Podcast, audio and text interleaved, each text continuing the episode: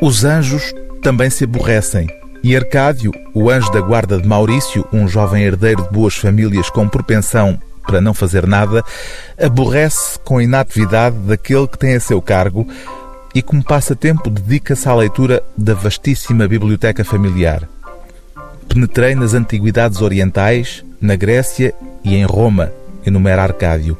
Devorei os teólogos, os filósofos, os físicos, os geólogos, os naturalistas. Fiquei a saber. Pensei. Perdi a fé.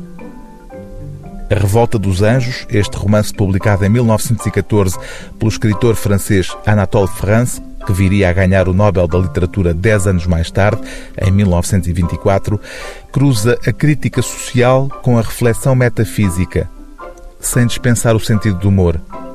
O capítulo em que o anjo Arcádio se apresenta é resumido assim pelo autor.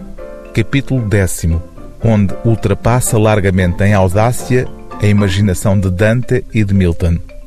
Arcádio acabará por tomar forma humana depois de descobrir na Terra outros anjos, tal como ele, desiludidos com Deus.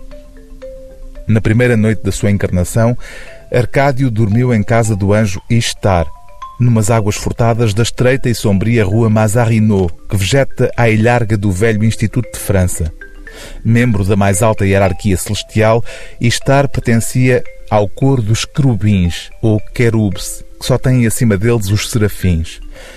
Não havia muito tempo amava o seu senhor, que julgava bom, e servia-o fielmente, mas de guarda ao limiar da mansão do senhor, meditava sem cessar no castigo dos anjos rebeldes e na maldição de Eva.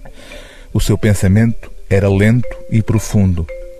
Depois de uma longa sucessão de séculos, quando se convenceu de que Yadalbaoth criara, ao mesmo tempo que o universo, o mal e a morte, deixou de o adorar e de o servir.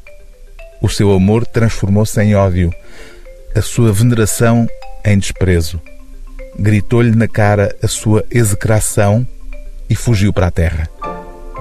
O livro do dia TSF é a Revolta dos Anjos, de Anatole France, tradução de Álvaro Salema, edição Cavalo de Ferro.